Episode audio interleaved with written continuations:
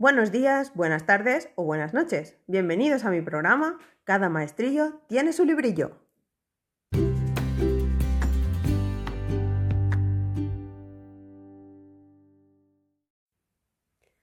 En este programa hablaremos con un maestro innovador en su campo y nos contará sus experiencias y metodologías en el aula.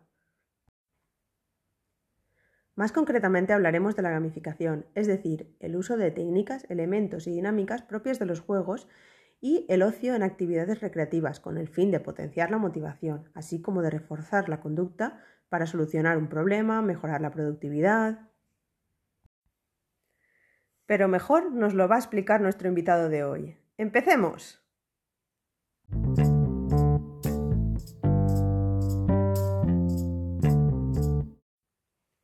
Bien, nos encontramos con estos momentos con Albert, un profesor de inglés del Trinity College. ¿Qué tal, Albert? ¿Cómo estás? Hola, muchas gracias por invitarme a vuestro programa estupendamente, aguantando estos días que tenemos que adaptarnos un poquito a las situaciones de los alumnos. Primero que nada, darte las gracias por venir aquí a nuestro programa y después comentarte, ¿cómo definirías tus clases? Yo en la situación en la que estoy trabajando con Trinity College tengo clases con variedad de alumnos. Eh, tengo las clases con adultos por un lado y las clases con niños por otra. Por supuesto son muy diferentes. Dado que estamos en una situación perfecta para usar técnicas de gamificación, que es por lo que me has eh, llamado para tu programa, con los niños eh, es donde las uso y definiría las clases más como entretenimiento que como siéntate, coge el libro y estudia. Queremos eh, transmitirles comunicación, eh, comunicación efectiva y la manera más fácil de hacerlo esto es a través de juegos, a través de chistes, incluso situaciones que encuentren divertidas para que a ellos les llame iniciar el proceso comunicativo, responder y tener fluidez. Ah, muy bien. ¿Puedes explicarnos más o menos cómo realizas tus clases o cómo definirías tu metodología?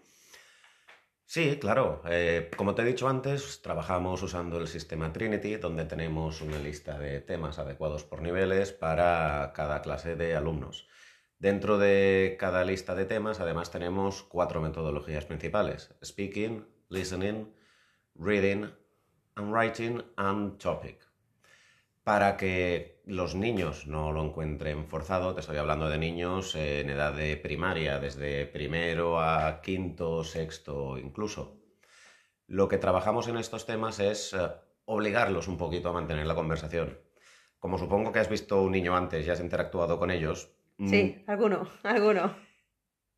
Muchas veces les cuesta. Tienes que hacer las cosas de manera entretenida. Llegamos un día, por ejemplo, que tenemos que hacer un speaking about means of transport. Empezamos con preguntas simples. ¿Qué método de, transporte sueles usar? Eh, how do you usually move around? What mean of transport do you use? Van a empezar con cosas muy simples. Car. Empiezas a pincharles y a holgar. Car, no me digas una palabra, dime una frase. ¿De qué color es tu coche? ¿Quién conduce mejor, papá o mamá? Vamos subiendo el nivel para intentar hacerlo más entretenido. Ahora imagínate que en lugar de coche vas en, eh, vas en cohete a las partes. ¿Cómo irías? Yo, por ejemplo, en mis clases suelo estirar las cosas hasta el absurdo para convertirlo en más gracioso, que sea estilo comedia. Y así ellos, mientras se ríen, van aprendiendo estructuras, van aprendiendo vocabulario y normalmente acabamos la sesión con un pequeño juego de rol. ¿De rol? ¿Estás hablándome de rol de, de Dungeons and Dragons y cosas así? El mismo sistema. Es al fin y al cabo simplemente una historia colaborativa. Si estamos un día tratando el tema en entornos naturales, llega un momento en clase que decimos, vale, ahora imaginaros todos que nos hemos perdido por la montaña. Vamos a ir por turnos. Tú, dime qué ves. Tú, dime qué haces eh, respecto a lo que ha visto el otro. Y entre todos vamos creando una historia donde ellos reaccionan, te cuentan lo que harían, te cuentan lo que ven. Sin darse cuenta van usando vocabulario, van usando estructuras gramaticales concretas, van entreteniéndose, porque siempre les animo a decir la mayor animalada que se les ocurra. Y de esta manera están ellos subiendo el eh, nivel de competencia comunicativa prácticamente sin darse cuenta. porque les estás eh, despertando la creatividad y les estás despertando la competitividad de este ha dicho esto, yo también quiero. Si no, otro método que usamos muchas veces son juegos de roles ocultos. ¿Podrías poner algún ejemplo? Usamos un juego bastante popular que en cualquier clase en la que se use comunicación, no solo inglés, se podría usar, que se llama Los Lobos de Castro Negro, donde dentro del grupo de alumnos llega un momento que todos cierran los ojos y uno representa el papel de malvado, el hombre lobo. El típico polisicacos de cuando éramos pequeños. Exacto. Cuando es, jugamos a esto, por ejemplo, yo lo que les hago es acusa a una persona de ser el caco o el lobo o el mafioso, porque en otros sitios este juego se conoce como mafia, vamos acusando a alguien por turnos, pero no es decir, creo que el malvado es este. Dame un razonamiento. Claro, y al final les obligas a, a, ponerse posiciones uno enfrente del otro. Aparte de que evidentemente no tiene ningún motivo para decir esto o lo otro, tienen que empezar a inventarse cosas. Pero no, se van de madre el, acusarse entre ellos, porque al final lo cogen, es un juego, lo cogen como un juego y, puede que se alboroten más, ¿no? ¿O cómo? No, es, eh, por ejemplo, ayer mismo lo usé y el juego funciona bien porque ya se conocen todos la mecánica. Eh, quiero acusar a esta persona porque porque está a mi lado, voy a inventarme cosas. ¿Por qué crees que esta persona es el hombre lobo? Su casa huele siempre a perro, pero él no tiene perro. Esto a mí me extraña.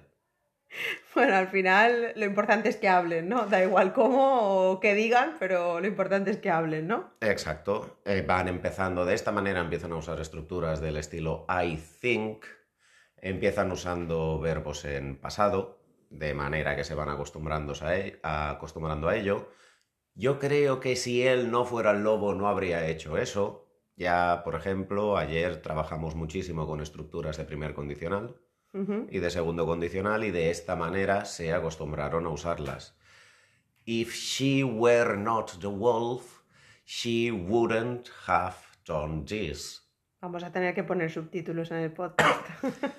con juegos simples, eh, un grupo de niños que están en unas edades, el grupo con el que jugué esto ayer eran de cuarto, quinto y sexto de primaria, me estaban usando ya estructuras más complejas, estaban usándome verbos de opinión, estaban usando muchísimo más vocabulario de actividades diarias, creo que es el lobo porque hizo esto, mientras se lo inventaban todo. Esta forma de creatividad después la usas para las sesiones de writing. Por ejemplo, la semana siguiente, esta semana jugamos al lobo, la semana siguiente les toca escribir una crónica de lo que pasó desde el punto de vista de su personaje que vive en la aldea. No la típica redacción que nos hacían hacer en el colegio, escríbeme qué hiciste el fin de semana pasado, que todo el mundo hacía un copiar-pegar. Les obligas a buscar más allá. Ellos se entretienen, porque al fin y al cabo a todo el mundo le gustan las historias. Todos los niños te dicen, no me gusta leer, pero ven películas, eh, ven vídeos de YouTube. La narrativa les gusta. Déjales que descubran el tipo de narrativa que les gusta y que se desarrollen con ello. Lo mismo ocurre cuando estamos haciendo juegos de rol. Tienes algunos más activos, tienes algunos menos. Siempre hay gente que este método funcionará más o funcionará menos. Pero todo el mundo se implica porque todo el mundo quiere dejar oír su voz y contar su propia historia. Tengo la suerte de que estoy enseñando una cosa, un idioma, donde se presta muchísimo esta clase de juegos.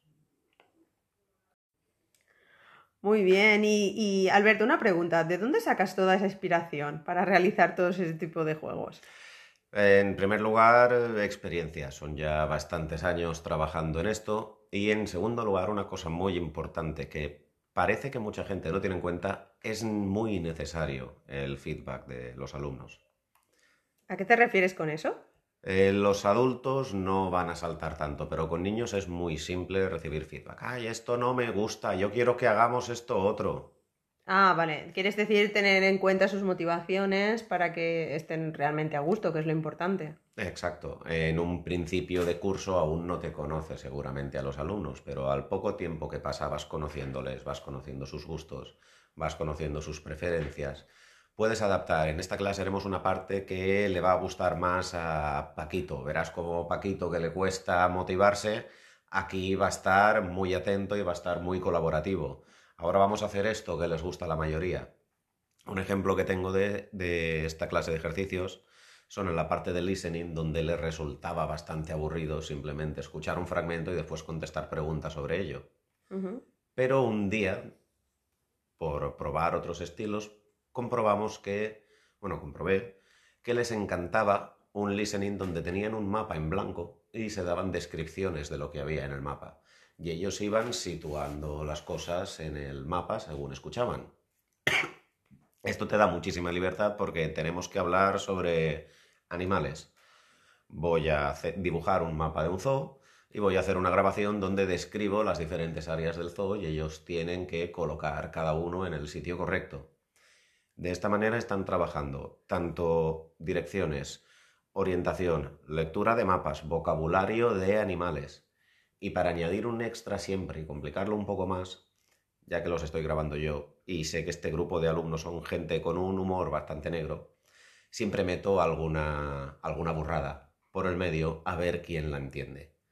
Pero me estás diciendo que no encuentras, o sea, esto no lo sacas de ningún sitio, esto es cosa tuya, lo, lo grabas tú. Sí, llega un momento que tienes que crear tu propio material porque no encuentras suficiente. ¿Y- Además, ¿Y, qué aplicaciones utilizas, perdona?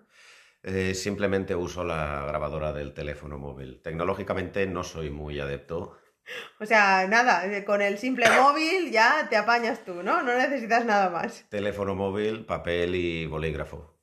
Vale, pensaba que era que lo, lo decías tú de viva voz eh, en clase y ellos pues iban interactuando. No, no, lo grabas como un listening normal y corriente que pones tú en tu día a día, ¿no? Claro, si usamos una, si simplemente estoy hablando yo, ellos me miran, me leen los labios, me ven la gesticulación me ven la, y me ven la cara, porque soy bastante expresivo. Es otra cosa que les he acostumbrado. Mientras habláis, no habléis solo, si estáis hablando en inglés, usad el cuerpo entero. Sed muy expresivos porque así, si hay un pequeñito fallo de pronunciación, la gente va a entenderos perfectamente. Y aquí lo que buscamos es competencia comunicativa.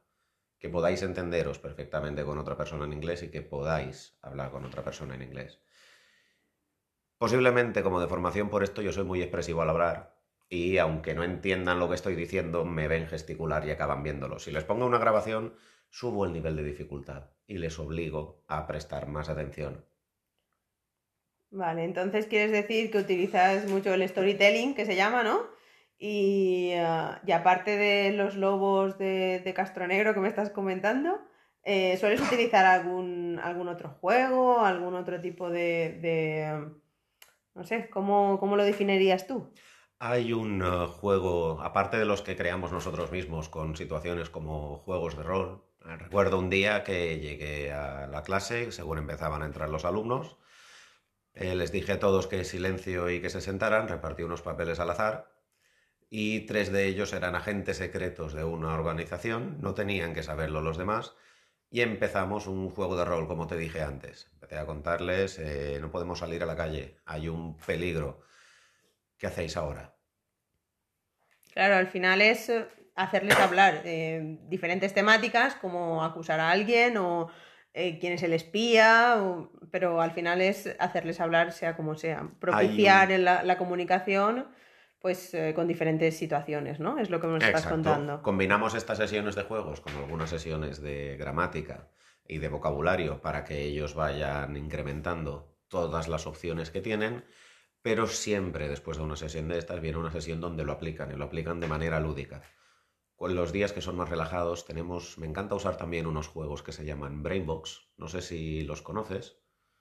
Eh, no sé exactamente a qué te refieres. Son unas eh, cajitas cúbicas Ah, muy sí, sí, sí, sí, sí, sí, sí. Sé cuáles son, sé cuáles dif- De todas maneras, pondremos el enlace para que la gente del público que nos está escuchando, si no lo sabe, pondremos el enlace de algún Brainbox en, el, en la descripción. Pero continúa, por favor. Esos son geniales porque tienes eh, muchos niveles diferentes. Van desde palabras sueltas para niños muy pequeños a geografía, historia, literatura adaptada para niños ya más mayores. Estas se pueden usar incluso en la ESO.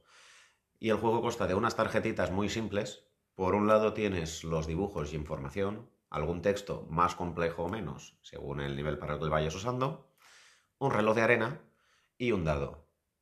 Una vez haya acabado el tiempo del reloj de arena, tienen que girar la tarjeta y tirar el dado. A la parte de atrás van preguntas de 1 a 6 o de 1 a 8, según el número del dado. Han de tratar de responder la pregunta que les ha salido. Si lo aciertan, se quedan la tarjeta en forma de punto. Que no lo aciertan, pierden la tarjeta y vuelve al montón de tarjetas posibles a elegir. En este juego, además de practicar memoria, practicar reconocimiento, practicar estructuras de pregunta, porque les obligo a que se hagan las preguntas unos a otros y no las leo simplemente yo, ellos aprenden a reconocer y discriminar información. Son un juego educativo. Mientras usamos el inglés, a veces van aprendiendo historia, a veces van aprendiendo geografía, a veces van aprendiendo ciencias naturales, según el tema de la tarjeta.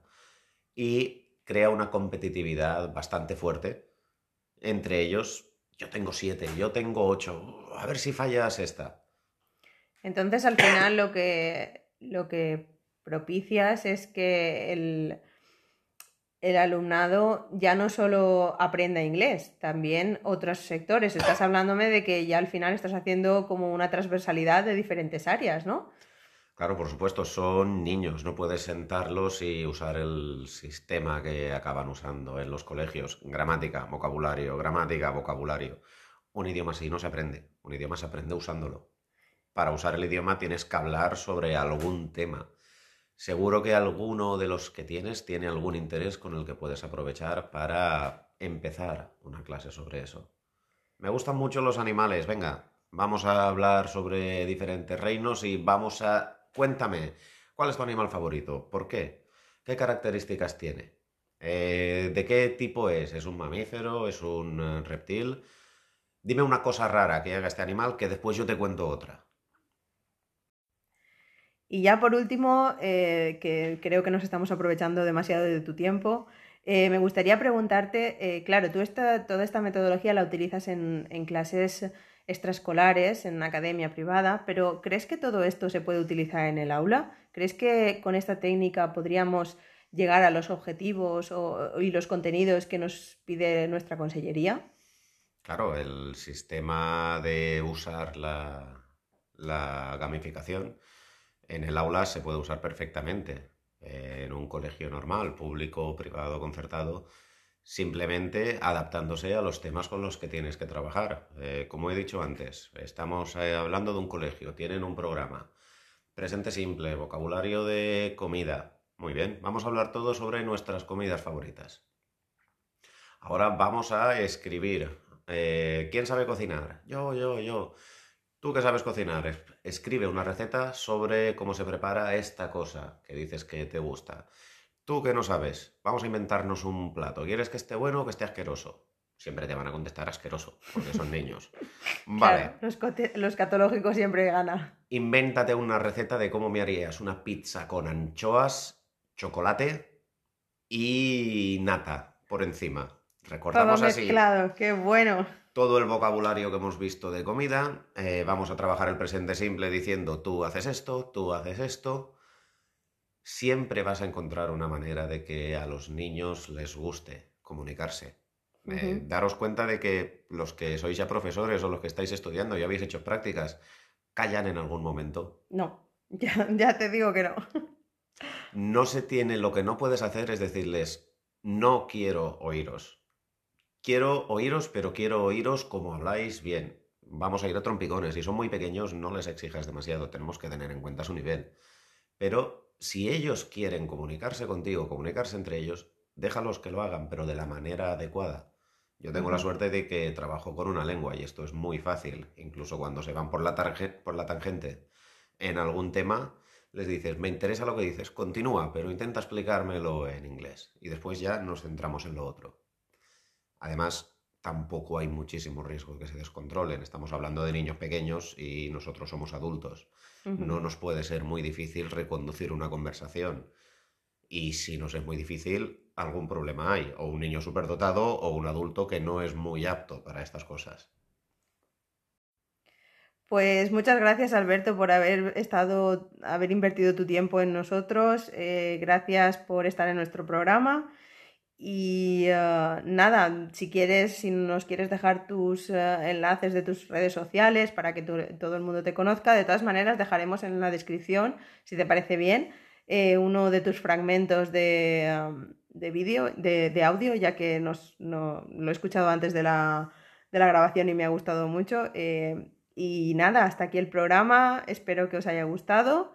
Espero que hayas estado a gusto, Alberto, y eh, nos vemos en el próximo. Gracias. Muchas gracias a ti por invitarme y te he pasado el fragmento y recuerda un poco lo que he dicho antes. Los niños tienen un humor bastante negro, así que tuve que adaptarlo un poquito, que nadie se escandalice cuando hable sobre comerse delfines.